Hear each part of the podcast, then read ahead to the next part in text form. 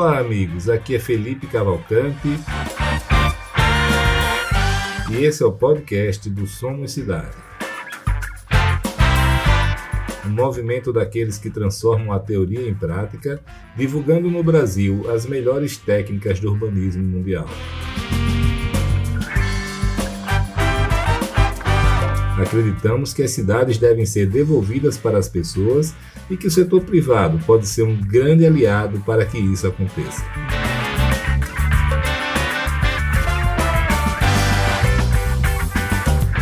A grande diferença do movimento Somos Cidade para os diversos outros movimentos e iniciativas em favor das cidades é que as empresas participantes saem do campo das ideias e teorias para a prática, aplicando no mundo real as melhores técnicas do urbanismo mundial.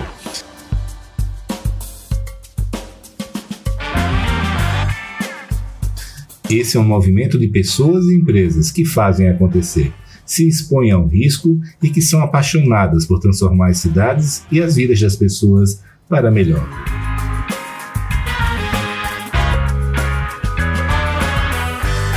Ainda não somos tudo o que defendemos e queremos ser, mas estabelecer o objetivo e iniciar o caminho nos levará lá.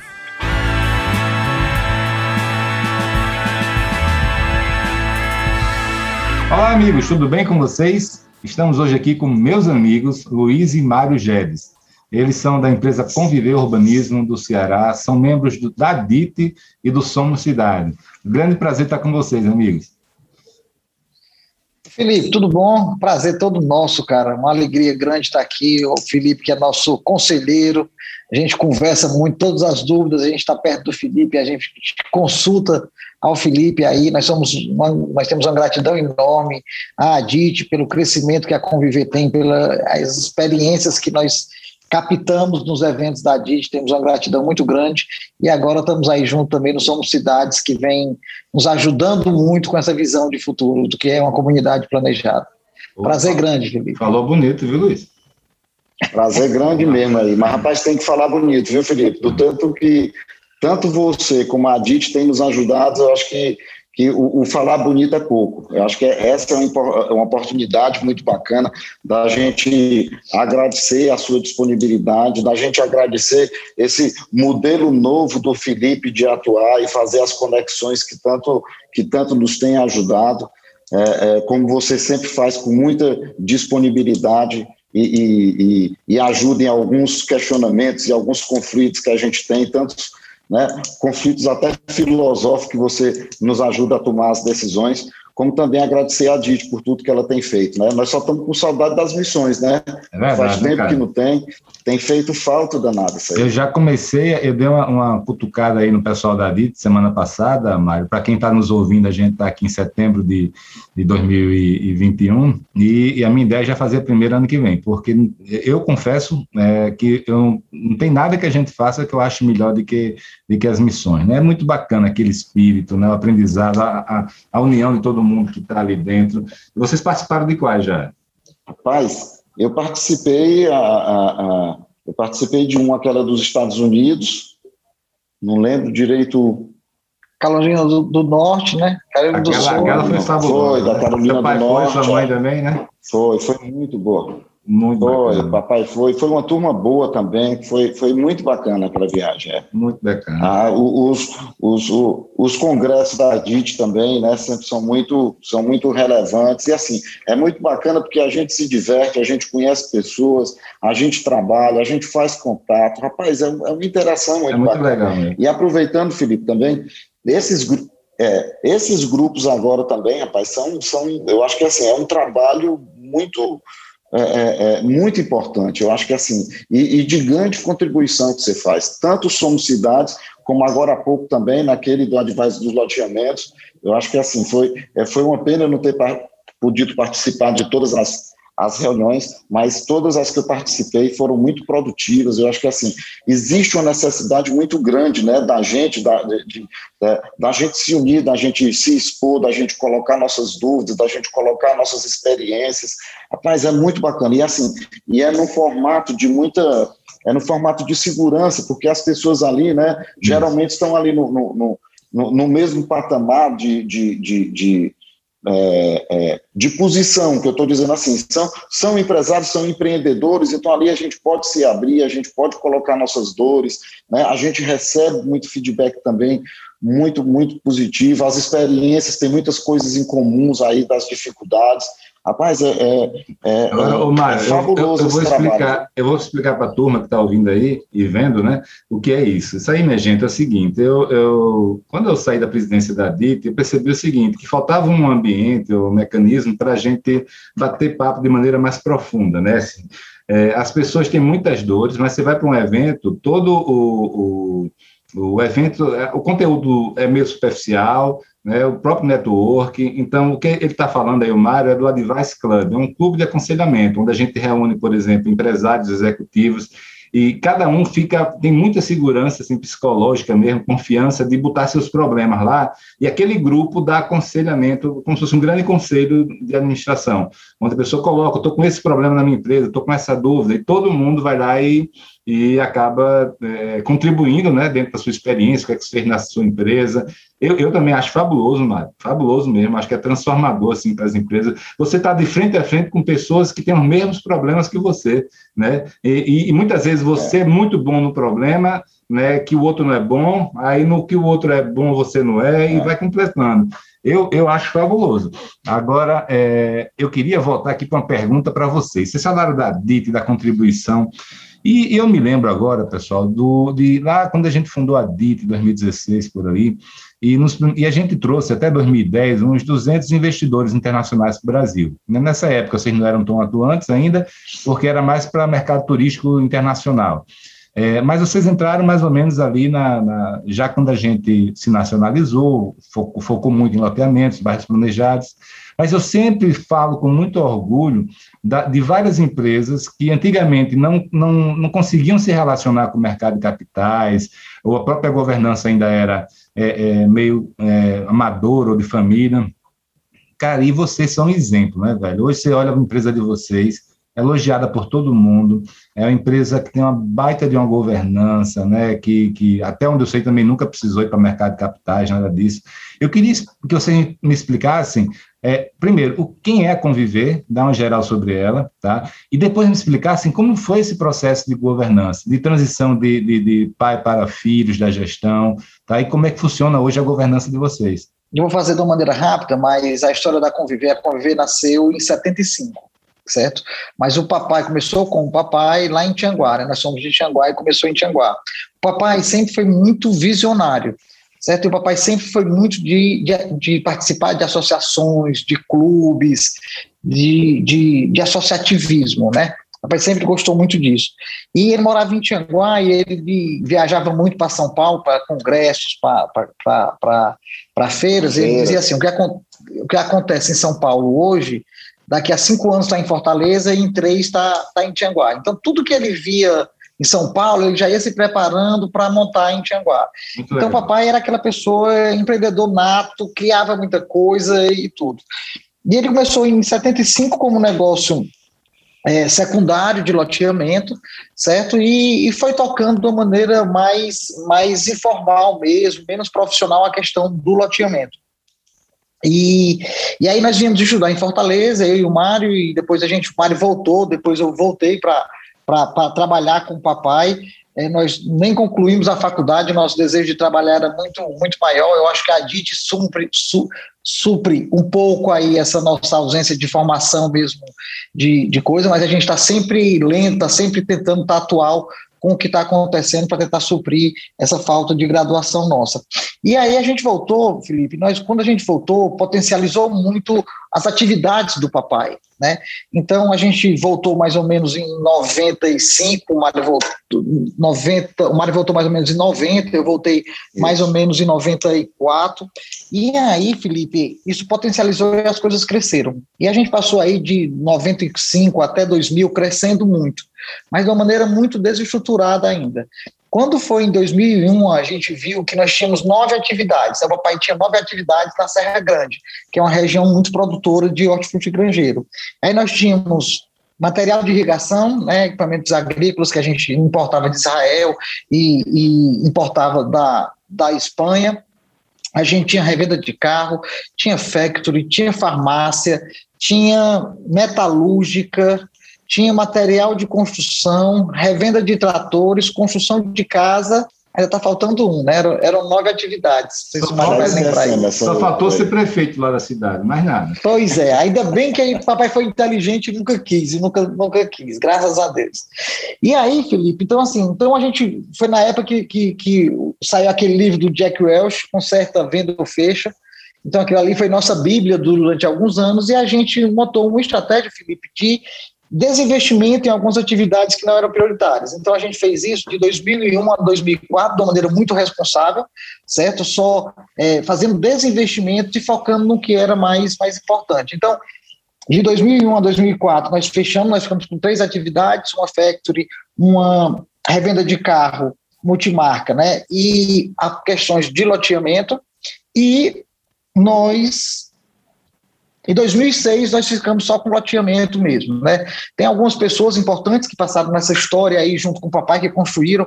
Primeiro imobiliário, o papai começou lá com com o José Maria Lima, né, que, era, que é o Maninho, que é um grande amigo nosso até hoje, é uma pessoa sensacional, muito amigo nosso, os filhos dele também são muito amigos nossos, uma relação muito boa, e foi uma parceria muito boa, ainda hoje nós somos sócios, ainda tem remanescente de contas a receber, de estoque, é, o Estélio Girão também é um grande parceiro nosso, um grande amigo também nosso, mas que que, que, nos ajudou muito na construção da Conviver, então, além de outras pessoas. E aí, Felipe, em 2006, a gente começou a profissionalizar mais a questão do, do loteamento, né?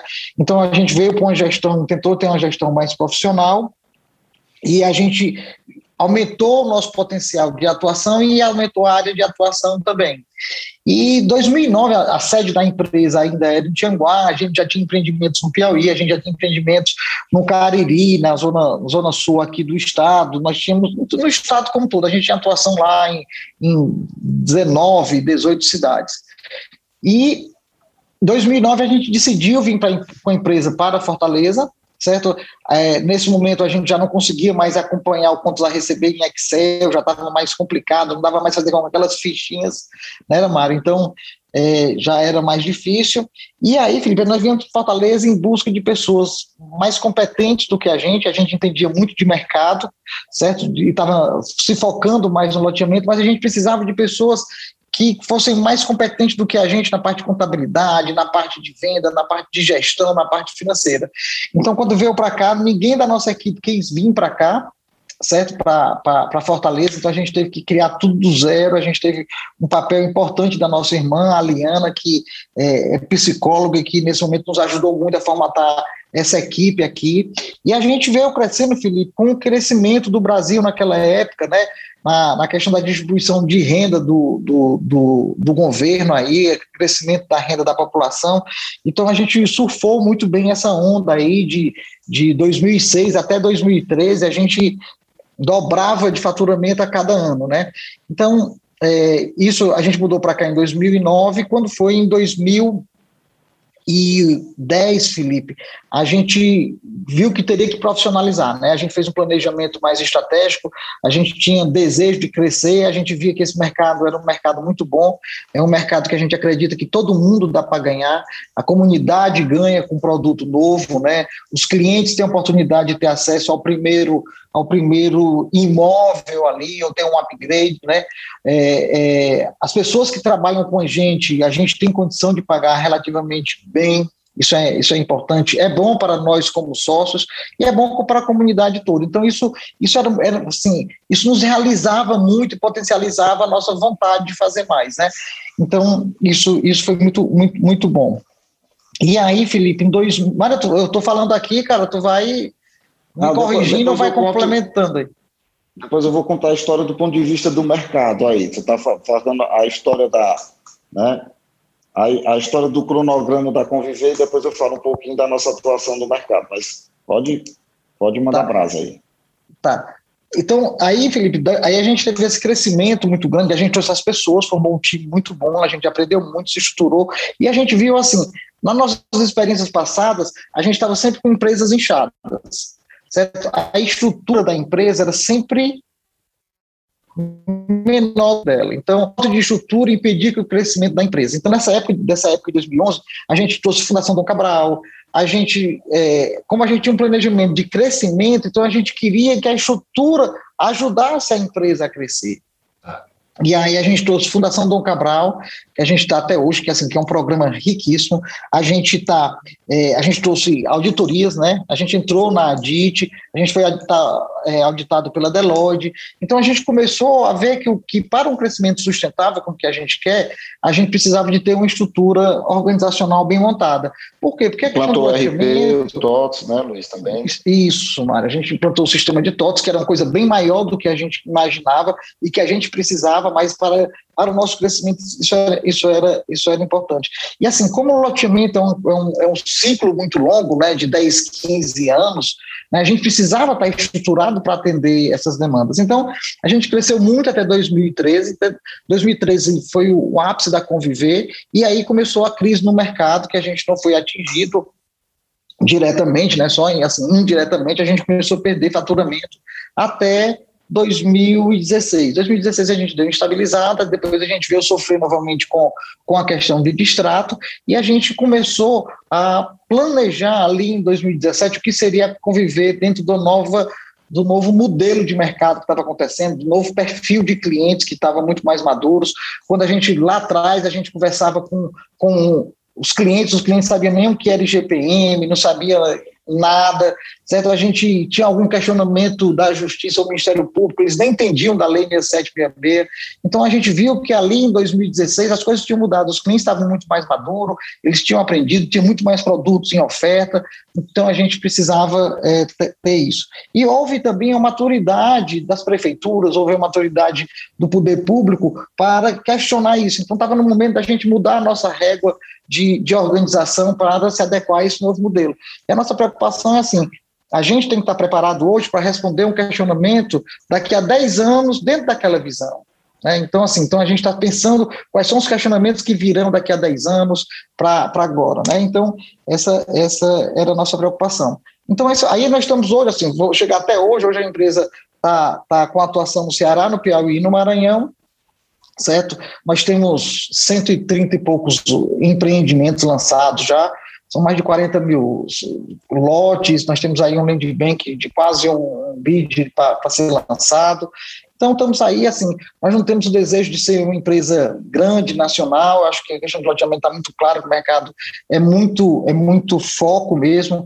A gente tinha aquela visão, Felipe, que a gente queria construir uma fábrica de fazer loteamento naquela época, que tinha mercado para tudo, a gente acreditava que cada uma das 187 cidades do Ceará caberia um loteamento, então a gente tinha expertise de fazer em cidades grandes e cidades pequenas, e a gente acreditava que a gente precisava fazer ali uma fábrica de fazer loteamentos. Então a gente veio com essa estrutura até 2016 e de lá para cá a gente começou a mudar e a gente está criando mais um ateliê. Né? A gente tem quantidade de produtos, é, a quantidade de produtos menor, mas com mais valor agregado, que a gente possa se dedicar mais a esses empreendimentos. Esse é um pouco da história da Confeia. Daqui a pouco a gente volta para esse ponto. Agora eu queria, eu queria que o Mário, quando fosse também falar na parte dele, é, explicasse por que é que, que vocês tomaram a decisão de focar em loteamento? Né? Vocês atuavam em diversos ramos.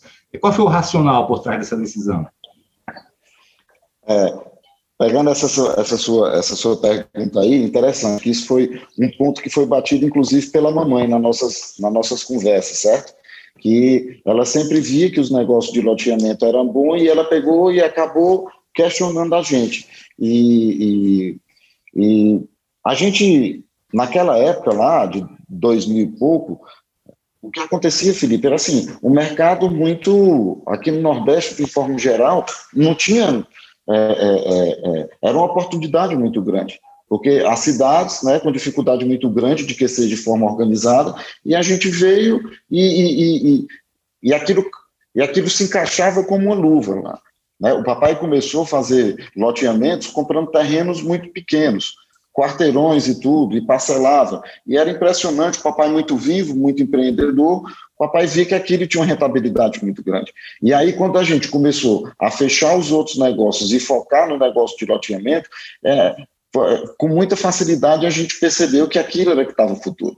Né? É tanto que faltou dinheiro na época para poder fazer aquisição de novas áreas, e aí veio justamente como o Luiz colocou, o Estélio Girão veio é, é, justamente com esse apoio financeiro. Né?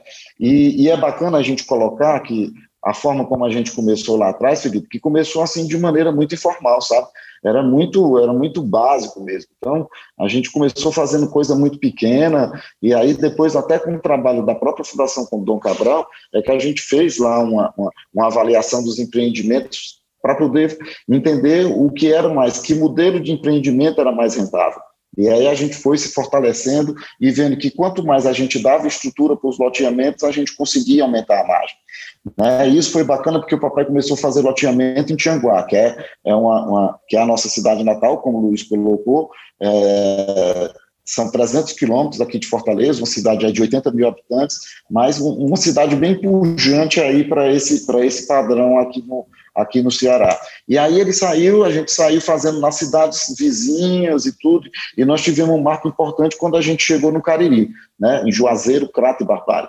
Uh, o papai sempre foi muito, o papai sempre foi muito arrojado, né? Então ele ele queria ir para o melhor local da cidade, comprava os terrenos melhores, né? E o papai naquela naquela naquela vontade muito grande de fazer. Eu e o Luiz era segurando o papai todo o tempo, porque o papai, o negócio dele é, é, fazer, então o negócio dele era abrir o caminho, e a gente vinha atrás organizando as coisas, porque Legal. ele tinha uma, uma, uma, uma, uma força de fazer muito grande. Por outro lado, assim, é, é importante a gente observar de, de, de e, e isso eu acho que assim, isso define muito quem nós somos hoje, é a abertura que o papai deu para mim e para o Luiz também, para a gente trabalhar. Né? Então, quando a gente foi, o papai recebeu a gente de braços abertos, o papai dava muita autonomia para a gente, é, é, as cartas eram muito claras lá, o papai abria tudo e a gente trazia inovação e ele, e ele, e ele e ele, ele, não tinha aquela coisa de dizer, não, que o meu jeito é assim, não, ele se adaptava. Ô, ô Mário, a minha impressão, sempre que eu vejo vocês, é que vocês são muito unidos e que não teve aquele confronto de, de gerações, né? Que geralmente tem muito estresse, né? Quando, quando o filho assume. Pois é, isso, isso aí na gestão do dia a dia nunca, nunca, nunca teve, né? Nós tivemos uma fase que foi uma época assim, porque quando a gente entrou, a gente entrou como né? A gente entrou lá como, como executivo do negócio, né? E aí teve uma fase ali, acho que por volta ali de 2011, né, que, que, que eu e o Luiz, a gente, a gente tentou, a gente, a gente se posicionou e nós colocamos, pai, aqui seu negócio já está bom, já está grande tudo, agora eu e o Luiz, agora nós queremos é, nós queremos é, é, alçar o nosso voo, nós, nós, nós, estamos querendo abrir o nosso negócio e tudo, eu acho que o senhor está bem encaminhado e tudo e tal, né? eu acho que foi a única vez que a gente teve em lados opostos aí da, da, da mesa, mas foi, eu acho que foi, foi importante esse posicionamento meu e do Luiz, não foi fácil nem para nós, nem para ele, mas a gente contou aí com apoio, né, com apoio da família, com apoio da mamãe muito forte, e com apoio da própria Fundação Dom Cabral, que ela, que ela através do nosso amigo Valdemar, que ele, que ele conciliou isso aí, e aí a gente acabou decidindo em, em abrir uma empresa juntos, né? que hoje se chama a empresa A Conviver, ela é um guarda-chuva de três empresas, que é a Imobiliária Luiz Aragão, a AG, que é essa com, com Estéreo Girão, e, e, a LLM, que é a empresa de nós três, que hoje é a empresa que tem atuação aí muito forte. Então, é, é, o papai sempre teve essa abertura, o papai sempre deu autonomia para a gente, muita transparência, teve esse momento que a gente que a gente teve lá do oposto da mesa, mas depois a gente construiu junto essa solução, que eu acho que foi muito importante para a família, para todo mundo, e, e, o mais importante foi que à medida que o papai foi, né, foi, foi envelhecendo, foi ficando mais cansado, ele foi dando essa autonomia, e eu acho que o Luiz, assim, tem uma cabeça muito bacana também para poder estruturar os processos, colocar algumas regras, e nós tivemos um ponto muito importante, que a Fundação Dom Cabral também nos ajudou na questão de um programa chamado PDA, né, que, que é um, um programa de desenvolvimento de acionista, onde a gente é, fez formalmente a sucessão do papai, né? Então todos os filhos aderiram o hold, tudo e tal. A gente colocou isso, foi feita a construção do acordo de acionistas e assim é muito bacana. É, é um processo que é um processo vamos dizer assim, que é um processo que não é fácil, mas no nosso caso foi um processo que fortaleceu muito a família, fortaleceu muito o, os irmãos, né? Nós somos cinco filhos lá e só eu e o Luiz que a gente trabalha, que a gente trabalha no, no negócio. Né? É, então, dentro da, da LLM, que hoje é a maior empresa do grupo, né? A gente é, é, é dividido em partes, o, o Luiz, o papai e eu, é, mas os irmãos, a gente tem todo todo um processo aí de muita transparência, de muito diálogo, colocando os resultados da empresa, mostrando o, o, o, o direcionamento estratégico. É, então, assim, é, é, muito bacana e a Fundação possibilitou também isso para a gente, né, e isso, isso, isso, isso nos construiu. Mas eu queria voltar Mas... um pouquinho lá, lá, lá, lá atrás, só para dizer assim, me permita só fazer, só para encerrar essa questão de governança, Felipe, só rapidinho, Mário. Claro. Eu acho, Felipe, assim também, que essa relação minha do Mário e do papai, existe complementariedade entre cada um. O que o Mário faz, eu odeio fazer essa parte. Eu ia fazer eu essa também... pergunta. Eu até hoje não sei o que é. cada um faz aí na empresa. É, rapaz, o Mário é que manda, né? O Mário é que manda, é. e eu tomo conta da parte financeira da parte de, de, gestão e a questão de aprovação Entendeu quem é que manda, de projetos. Né? Quem toma conta da parte financeira, né, Felipe? Disse tudo, né? Quem tem a caneta e que assina o cheque, né? Bacana. E, aí, aí o comercial Mário, quem faz é o Mário. É, o Mário faz novos negócios, né? Essa parte de comercial e a parte de obras também, ele, ele acompanha mais, mais próximo. E o papai era exatamente aquela pessoa que, quando ele via um terreno, a gente fazia uma visita no terreno, ele já fechava o negócio, papai, calma, né? Assim, a gente ia, fazia planilha, passava dois dias fazendo planilha ali e chegava no mesmo resultado dele. Mas então, assim, ele tinha, ele tinha essa, essa garra. E aí tinha essa complementariedade. E existe também, a Felipe, assim, uma questão de confiança muito forte, sabe? A nossa relação é de muita confiança, confiança não só na parte financeira, na parte de, de da honestidade, mas a confiança no trabalho, que a pessoa está se dedicando ao máximo, sabe? Então, assim, se, se, se, se eu estiver aqui numa reunião, o dizer, não, Jair, tu não sabe de nada, tu não, tu não, tu não manda em nada, tu vai, vai embora, tá? O pessoal desconsidera o Luiz. Eu vou ficar totalmente à vontade, porque eu sei que o Mário tem alguma coisa ali que ele que ele está fazendo pelo bem maior, sabe? Então, essa relação e essa relação com nossos irmãos também é de muita confiança também, né? Como, como dos sócios também, né? Então, assim, é, é, esse trabalho que a gente fez com a Fundação fortaleceu muito a família. A gente achava que era para dividir a família, mas veio para formatar mais isso. Acho que tem uns valores aí que a mamãe trouxe, muito fortes, muito arraigados, que a gente vem tentando manter isso aí. E e a gente fez também, um, o Mário falou do acordo de, de, acionista, né, mas nós temos também um acordo de família também né? Que esse acordo de família diz que a gente tem que passar os Natal, o Natal todo mundo junto, que a, a, a, Semana Santa tem que estar todo mundo junto, que tem as festas, que tem as viagens, Legal. sabe? Então, então isso fortalece muito a família. Então hoje nós temos um conselho consultivo, né? Um conselho de, de, de dos irmãos, e a gente está trazendo um profissional que está fazendo um serviço meio esporádico para ajudar os meninos a entenderem. E eles também são todos empresários, isso minha irmã é psicóloga, mas tem a ver isso também, e eles nos ajudam muito nos direcionamentos estratégicos da empresa. Muito bacana. Mário, a bola está contigo, você ia falar alguma coisa. Não, eu ia falar, eu ia falar o seguinte, hoje, né, hoje minha filha tem, minha filha mais velha tem 25 anos e ela, ela já está aqui na empresa ajudando a gente aqui também. E aí aquela, aquela ansiedade de aprender e de fazer, e eu lembro e eu digo muito para ela, porque assim, quando a gente começou, Felipe, então assim, eu e Luiz a gente começou vamos dizer assim, fazendo o, o, básico lá, né? Então, os loteamentos eram muito pequenos, as coisas eram muito muito simplórias e tudo e tal. E eu lembro ainda, a gente rodando aqui no interior, então eu ficava debaixo da barraquinha sendo corretor, vendendo lote, né, mesinha de plástico e tudo e tal, só o, o guarda-chuvazinho e atendendo o cliente, entendendo como era, né, e, e, e, na questão da prospecção também, a gente nunca abriu mão de prospecção, a gente tem boas histórias para contar aí de, de ver a área e de atravessar riacho, ter que tirar a calça e, e passar, o Luiz Jedes aprendendo a andar a cavalo nos terrenos aí para para poder ver. Então, assim, a gente sempre colocou a mão na massa, né? E a, a gente nunca abriu mão na prospecção de nós mesmos é, é, é, visitarmos cada área. E aquela visita é, é, é aquela visita é que eu posso dizer? Que ela, que, ela, que ela é muito sustentável, porque a gente gasta a sola de sapato conversar com as pessoas, entender o que as pessoas querem, né? se aquela região é boa, qual é o perfil, por que, que as pessoas iriam para lá. Então, assim, chega a ser exaustivo. O corretor que apresentava a gente com a área, o cara não entendia. Cara, você fizeram essa pergunta dez vezes para dez pessoas, está todo mundo respondendo, vocês ainda estão com dúvida de quê? Então, assim, a gente faz esse trabalho, né, né tanto a gente começou lá embaixo entendendo, né, é, a gente mesmo fazendo, como a gente não abre mão de fazer a prospecção da área de maneira muito, de maneira muito forte. E isso acabou, eu acho que a gente acabou desenvolvendo essa, essa capacidade de, de, de identificar as pessoas e transformar isso no, no loteamento. Né? Eu acho que a gente tem isso muito forte.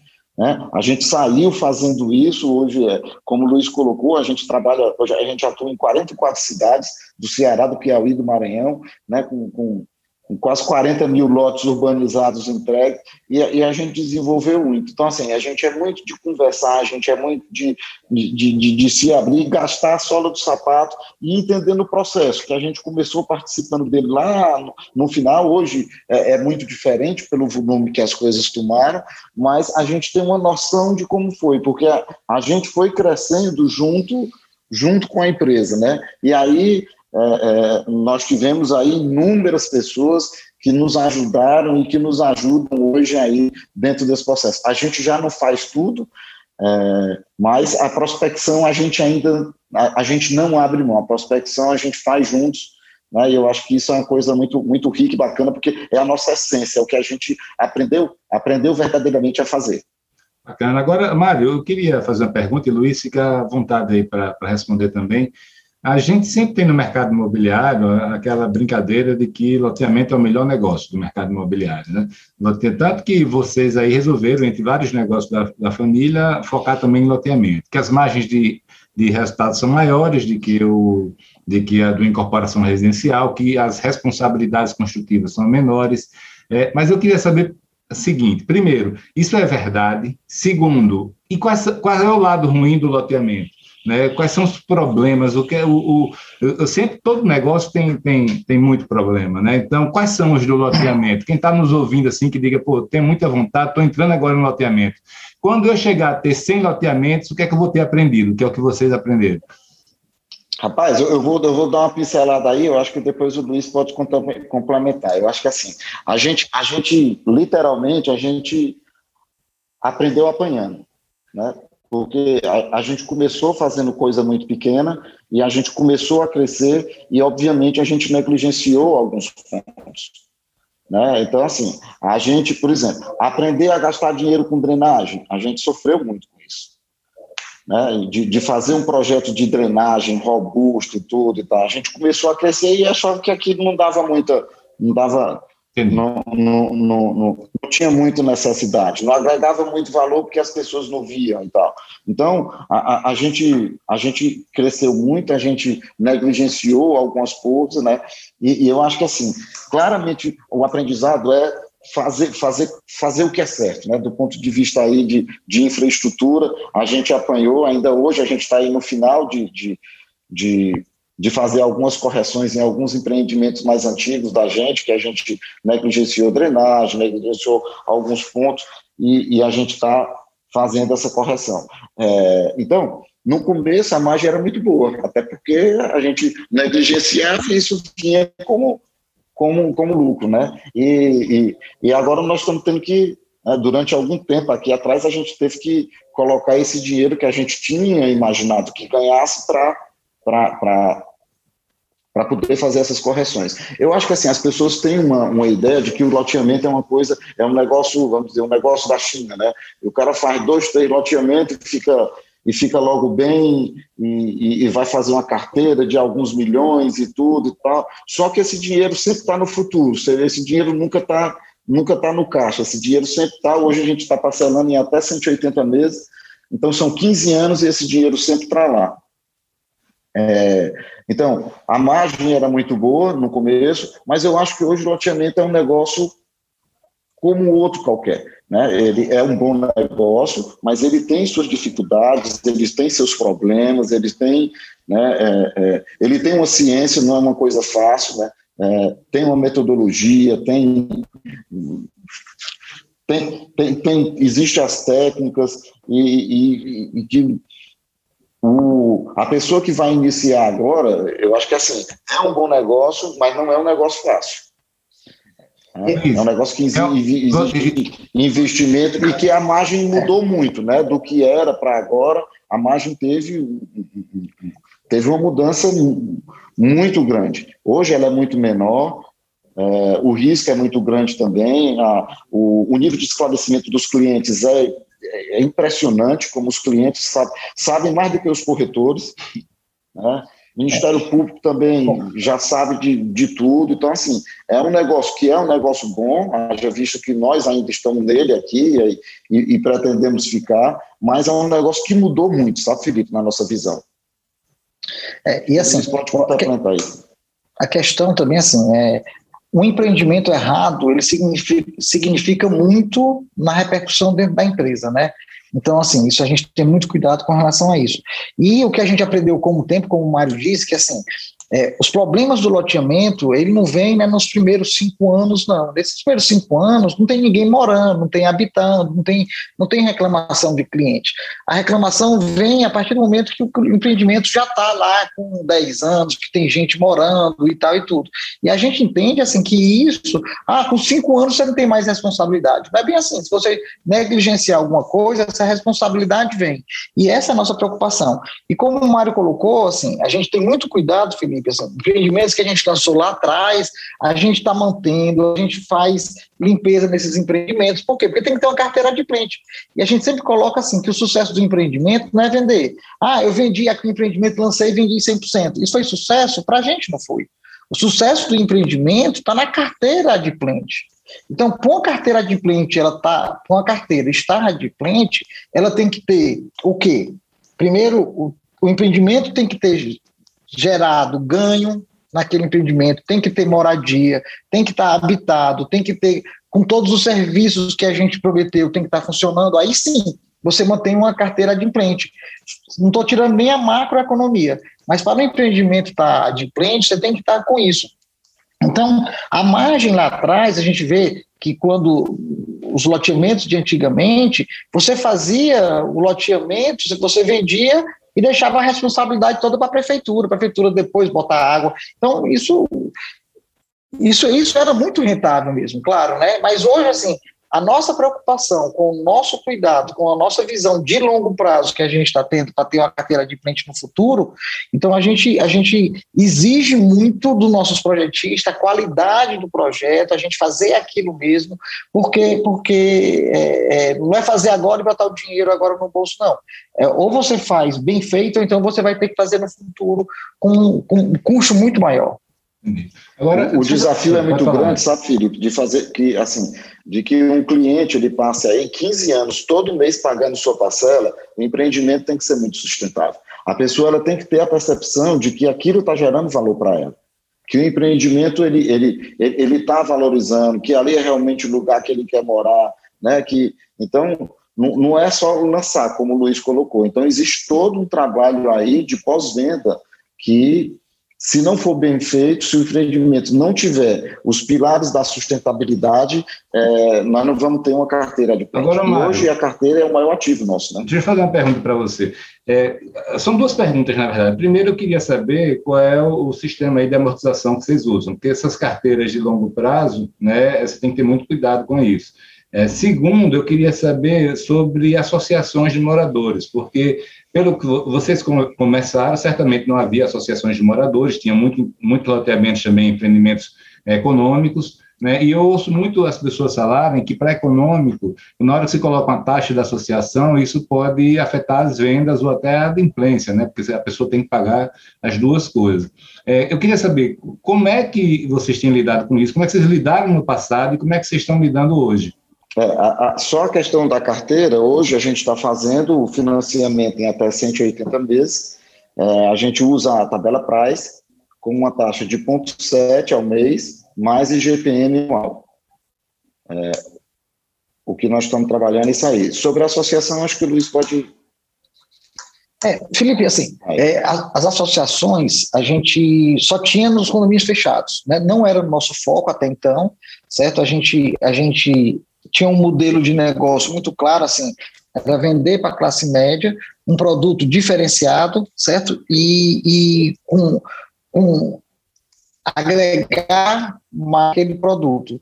Certo? E a, a gente tem um diferencial que a gente está mudando um pouco, a gente só lançava com a obra já em estágio avançado, acima de 80% aí. Então, esse era o modelo nosso, prejudica muito a questão de caixa, certo, Felipe? Há uma exposição de caixa muito grande, mas também isso faz com que a gente tivesse uma velocidade de venda maior, um preço mais alto e uma carteira de cliente. Então, isso era bom para a gente, é, esse, esse, esse era o modelo.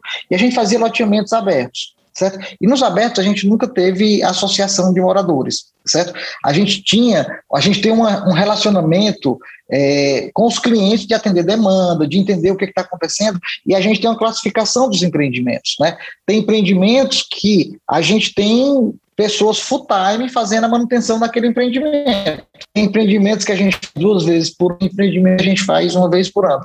E tem empreendimentos que a gente está fazendo com que a prefeitura assuma mesmo esse trabalho certo? Que ela assuma aquela comunidade, certo? Porque a gente fica ali mantendo, fica mantendo, mas a prefeitura não está participando. E a gente está fazendo um trabalho agora de entregar esses empreendimentos aí. É, só aqui, Felipe, assim, a gente tem um propósito de vida, né? De, de fazer excelentes lugares para morar e para conviver, certo? Assim, para, para que as pessoas possam viver. A gente tem esse propósito. E há uns quatro anos atrás, a gente estava indo para o interior e passamos no empreendimento, sabe?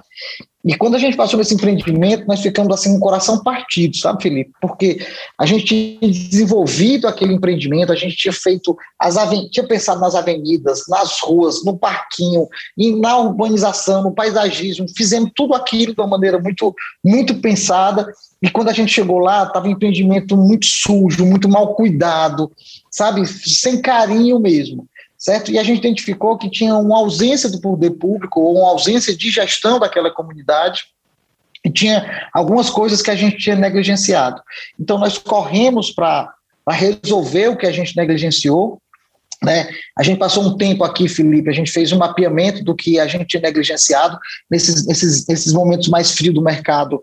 A gente olhou para trás, a gente disse, rapaz, nós vamos ter futuro se a gente vê tudo que estava pendente alguma entrega de água que não estava feita, que não estava concluída, um sistema de esgoto que estava pendente, uma ponte que estava mal feita. Rapaz, então a gente saiu resolvendo, resolvemos de uma maneira significativa, botamos a mão no bolso mesmo para resolver isso, porque a gente acreditava só vai ter futuro se a gente resolver isso. E o nosso propósito é de fazer as coisas mesmo bem feitas. Então, nesse empreendimento que a gente visitou e que a gente se sentiu assim, puxa vida, que coisa feia, isso não parece as coisas da Conviver. Então, a gente resolveu a nossa parte, Felipe, e aí nós começamos a potencializar que essas pessoas se juntassem, certo? E nós estamos num trabalho agora de conscientização. Ó, oh, vamos pegar aqui esse grupo de WhatsApp, o que, que a gente pode fazer?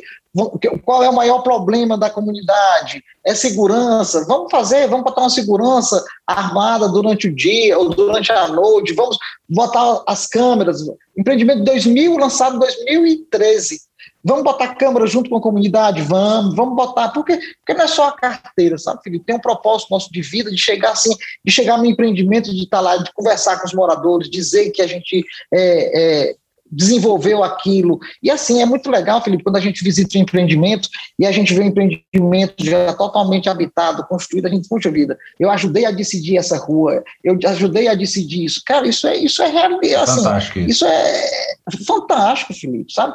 Porque, porque o loteamento, assim, você faz, você, você mexe na comunidade como um todo, né? Então, assim, isso, isso é muito rico e é prazeroso. Eu tive agora, semana passada, Quarta-feira eu tive aqui na cidade de Aracati, próximo, próximo à Canoa Quebrada, primeiro que a gente lançou em 2013 também, é, é, é, e eu vi lá como, como a comunidade está se formando através daquilo, sabe? E você vê em muitas cidades, Felipe, a estrutura que a gente tem em algumas cidades é maior, melhor do que muitos bairros, a maioria dos bairros da cidade.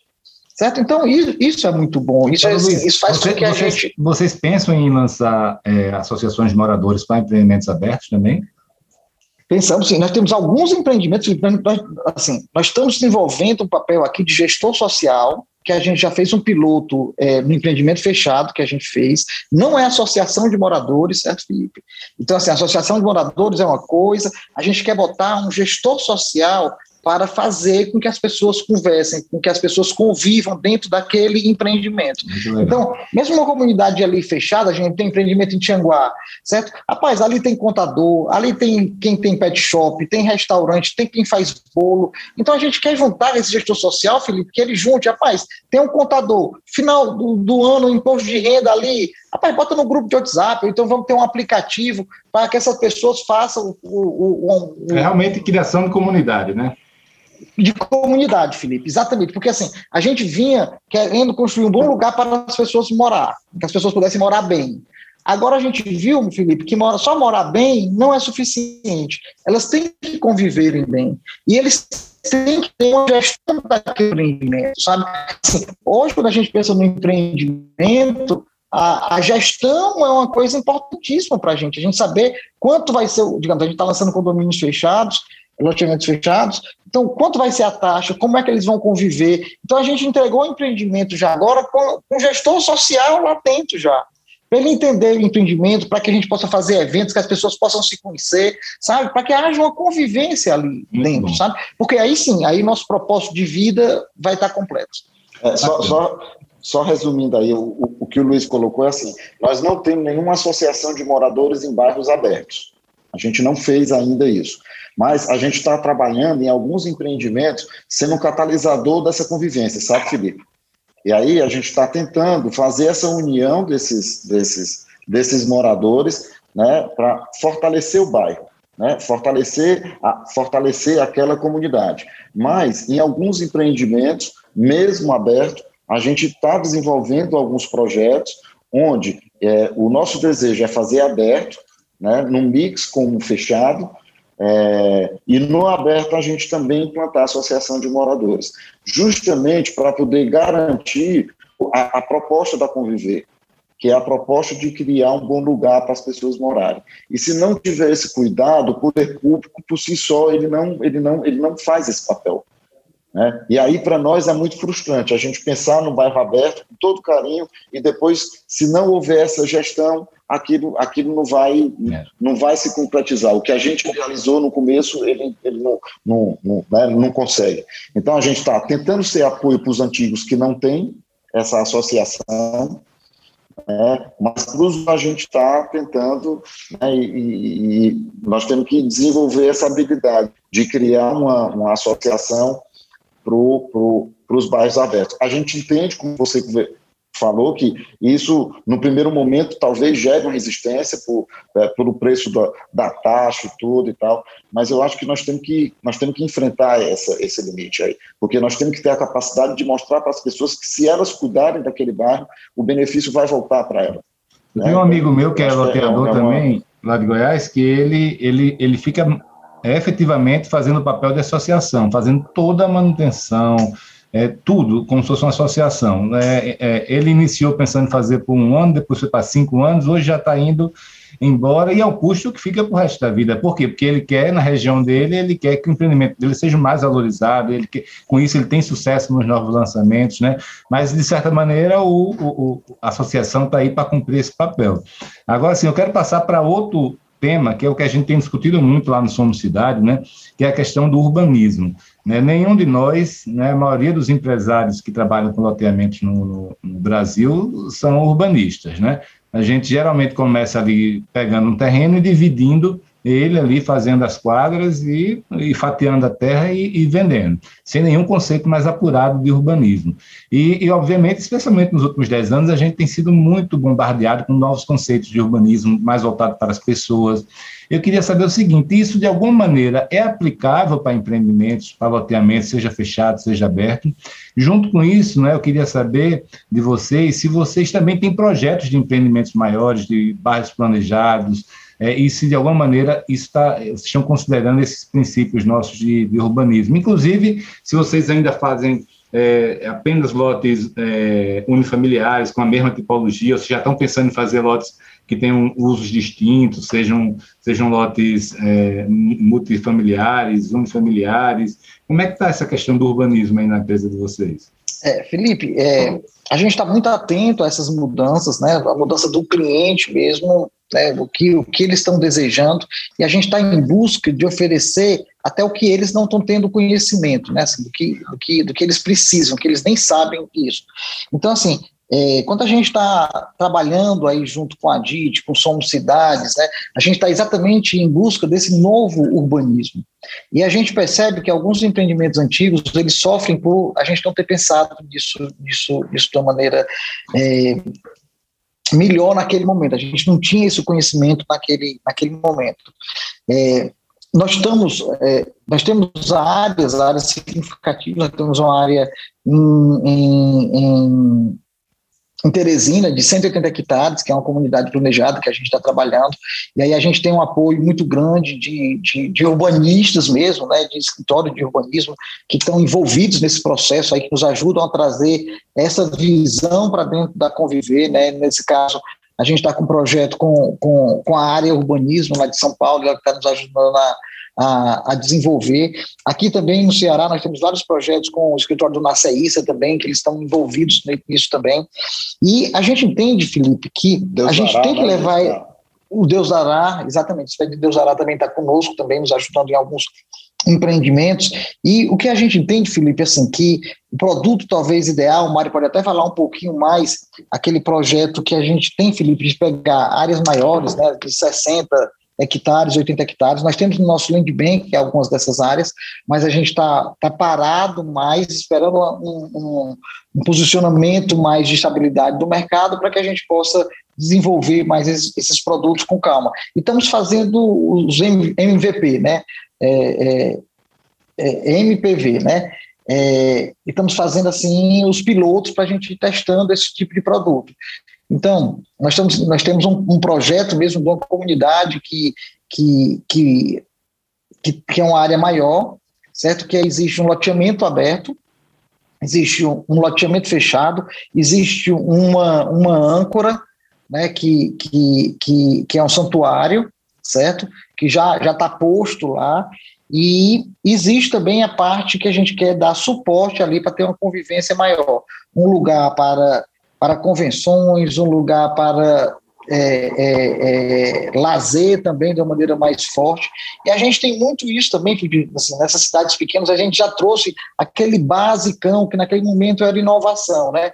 Um parque ali, na vez, uma comunidade aberta, um parque, uma área de lazer que possa mesmo ter convivência. Isso nos ajuda muito quando a gente fala de a gente está lá vendo um, um loteamento final da tarde, que tem aquela convivência, tem as pessoas trabalhando.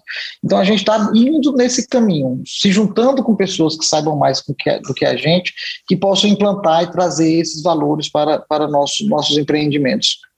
E estamos assim, estamos respondendo sua pergunta, nós temos áreas maiores, né, para fazer comunidade planejada, estamos preocupados demais com o novo urbanismo e temos esse senso de, de do pertencimento das pessoas mesmo. É isso que eu ia colocar. Na nossa visão aí de, de, de, médio e longo prazo, Felipe, a gente entende que a infraestrutura por si só ela não, ela não é mais suficiente. Né? Eu acho que assim, nós temos, nós temos um desafio enorme aqui, acho que no Nordeste, por ter uma renda per capita muito baixa. Então, é, é, para a gente é muito frustrante, por exemplo, fazer uma viagem dessa para os Estados Unidos, ver todos aqueles conceitos lá e tentar aplicar aqui. As pessoas não têm renda para poder para poder pagar um empreendimento que seja que seja mais bem estruturado, mas a gente a gente não desiste nunca e a gente tem tentado trazer esses conceitos para cá. Acho que a Conviver tem passado também por um momento de transição importante, onde a gente sai de uma atuação que era muito focada na área na parte mais econômica, em cidades pequenas, e a gente está aí migrando para cidades médias e cidades um pouco maiores, com projetos que possam agregar valor. Né? E assim, essa forma de agregar valor, ela não se dá mais só, eu acho que assim, não é só mais uma questão de uma praça, uma questão do paisagismo, uma questão né, de asfalto e tal, não é mais infraestrutura. A nossa, a, a, eu acho que assim, o nosso papel é entregar serviço para as pessoas.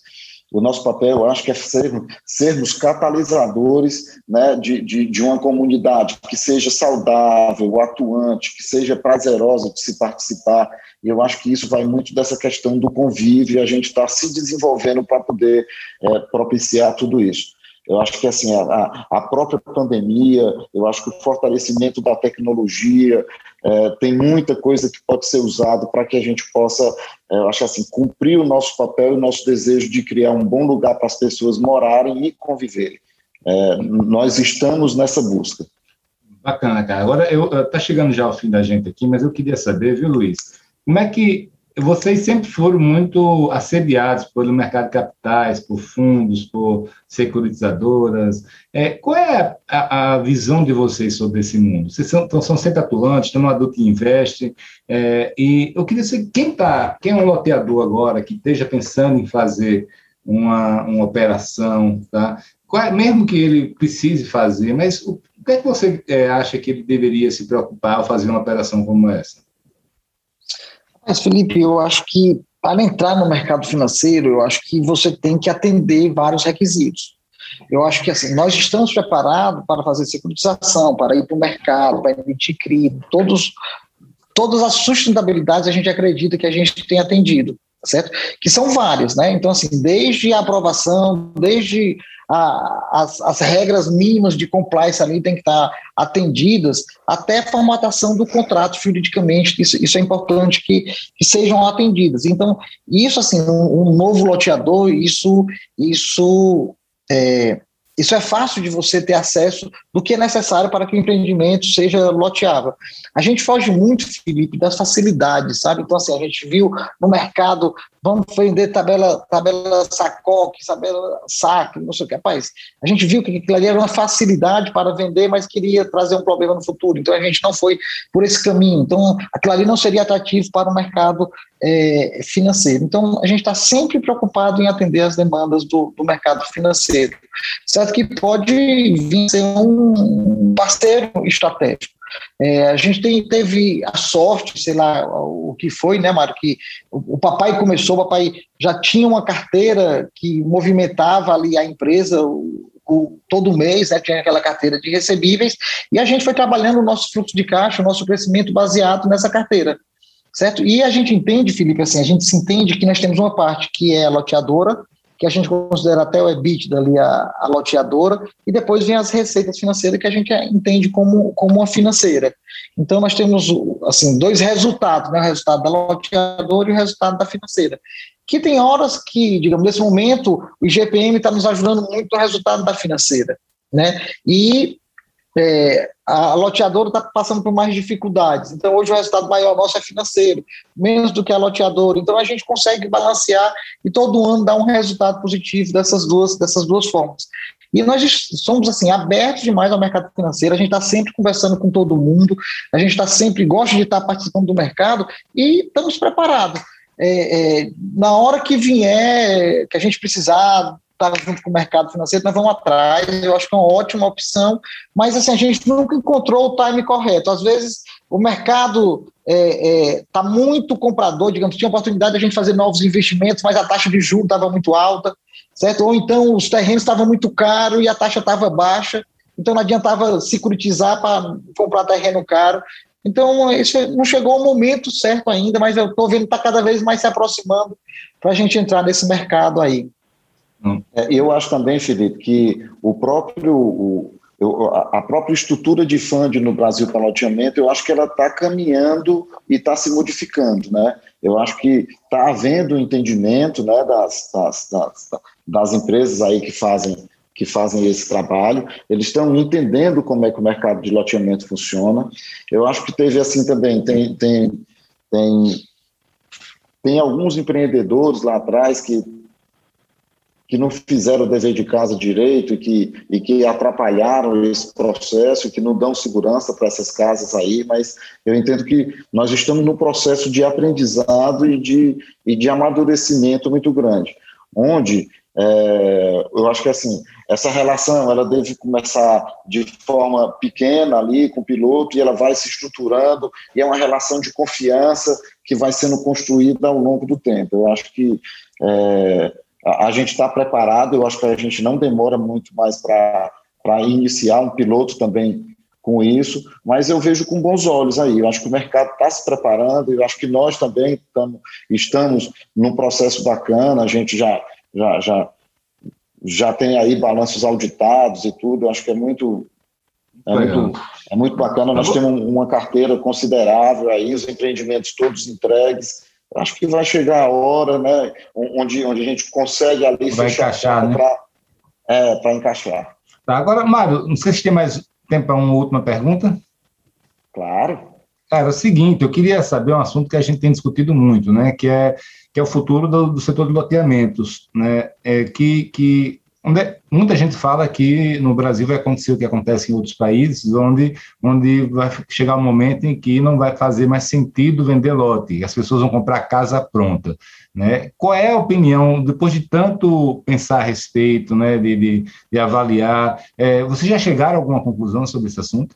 Rapaz, assim, eu acho que é, quando o Luiz colocou que a gente reposicionando aí, eu acho que acho que 2017, 2018, a gente contratou a Banha para fazer uma pesquisa aí para a gente entender o que é que o cliente quer, né? Qual é o desejo do cliente e, e a gente pediu essa essa pesquisa não só nas praças que a gente trabalhava, mas ela, ela contemplou o Nordeste inteiro e, e, essa pesquisa foi muito enfática, né? Que a, a, o desejo das pessoas, que é o que move muito. Nós estamos aqui muito com, com a gente tirou o foco do produto e nós estamos muito com foco no cliente agora para entender o que é que o cliente quer. E assim, a pesquisa foi muito clara em dizer que o cliente quer casa, né? É, isso é claro, o cliente quer casa. Se tiver a oportunidade dele comprar a casa, eu acho que isso aí é muito claro. Por outro lado, é assim, existe, se não tiver o loteamento, onde é que vão fazer essas casas? Não, tem como fazer. O poder público, na minha visão, ele não tem essa capacidade de suprir o crescimento das cidades de maneira ordenada, sustentada, com infraestrutura de qualidade, tudo e tal. Então, é, é, se, talvez, é, como você disse, nos mercados maduros, nos Estados Unidos, você não vê mais praticamente se, se vender lotes, se vende casa. Mas é, é, é, uma estrutura né, de governo muito diferente da nossa. Então, é, eu não tenho essa resposta, é, é, eu não sei, né, vou, vou, vou tirar zero aí nessa, nessa, nessa resposta, eu não tenho, mas eu acho que nós vamos ter que conviver com as duas coisas. Eu acho que se precisa do loteador para fazer casa, né, muito embora que o desejo das pessoas seja casa em si. Eu acho que é uma pergunta meio filosófica aí, mas ah, no nosso PS sempre tem muita, bo, muitas boas discussões a respeito disso, mas é, eu acho que o loteamento ainda, ainda leva um tempo aí para. Né, porque porque o, o setor público ele não vai ofertar isso. É, a, minha, a minha opinião hoje, depois daquelas conversas todas nossas, é de que vão ter os dois produtos. Né? Do mesmo jeito que você tem apartamento, tem pois é. casa é. E tem lote, vai continuar vendo quem quer investir em lote, quem quer é, fazer suas casas aos pouquinhos, do seu jeito, no seu tempo, e vai ter aquelas pessoas que querem já comprar uma casa pronta. Né? Eu acho que é de todo um pouco. É. Mas, amigos, queria agradecer a vocês aí, tá? Foi muito bom o papo. É, eu, foi muito interessante para mim conhecer mais da história de vocês. É, é, aquela velha história, a gente convive tanto, né?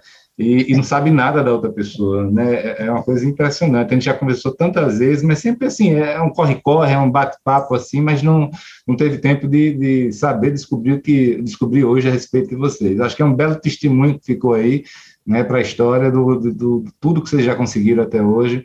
Vocês realmente conduzem uma empresa que eu admiro muito.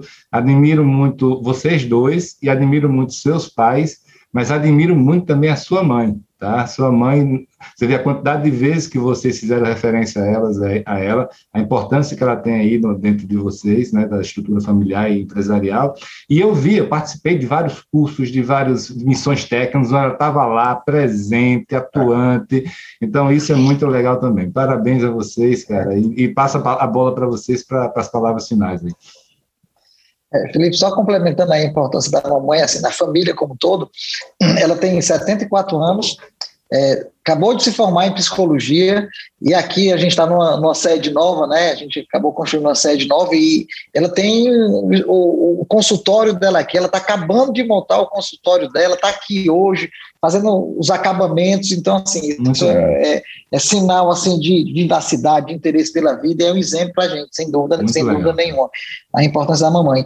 Eu agradeço demais, Felipe. Você sabe que nós temos um estilo mais low profile, de não aparecer, de não falar, a gente não gosta muito disso. Mas quando o Mário colocou, disse, rapaz, com o Felipe a gente não pode, não pode faltar. Então, não, não é uma das nossas maiores habilidades estar tá falando e tal e tudo. Eu acho que, que eu tive muita sorte aí ter um companheiro de palco como o Mário, que se expressa muito bem, que fala muito bem. É um, uma honra e um prazer estar tá tá do lado dele aí, viu, Felipe?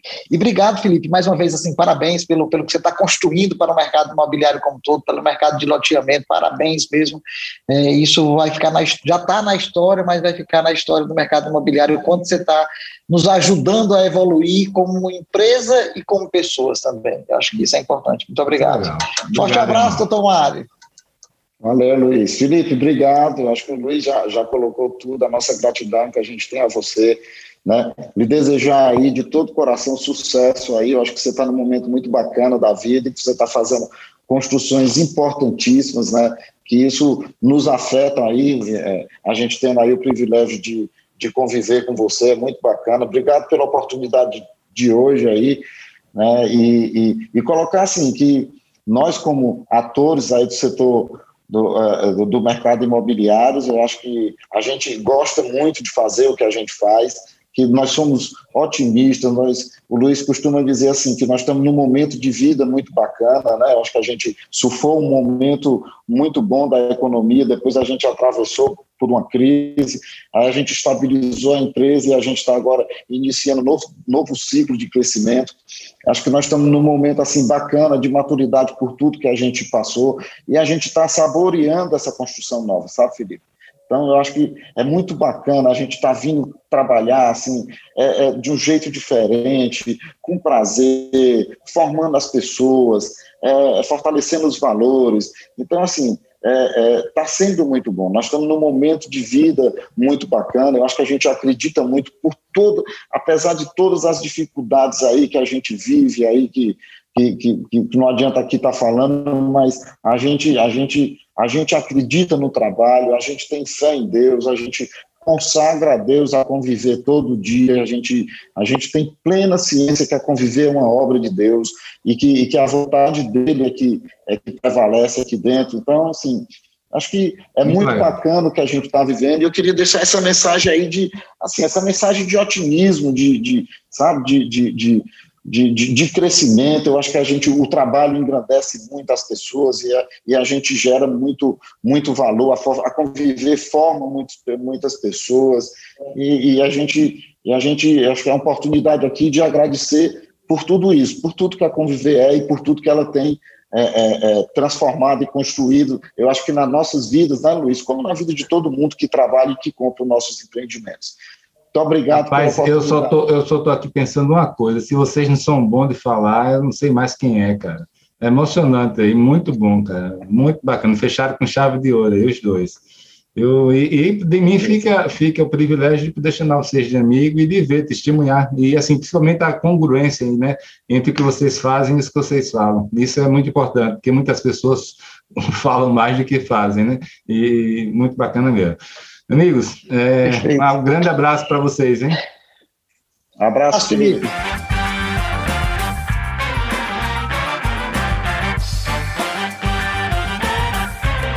Esse é o podcast do movimento Somos Cidades.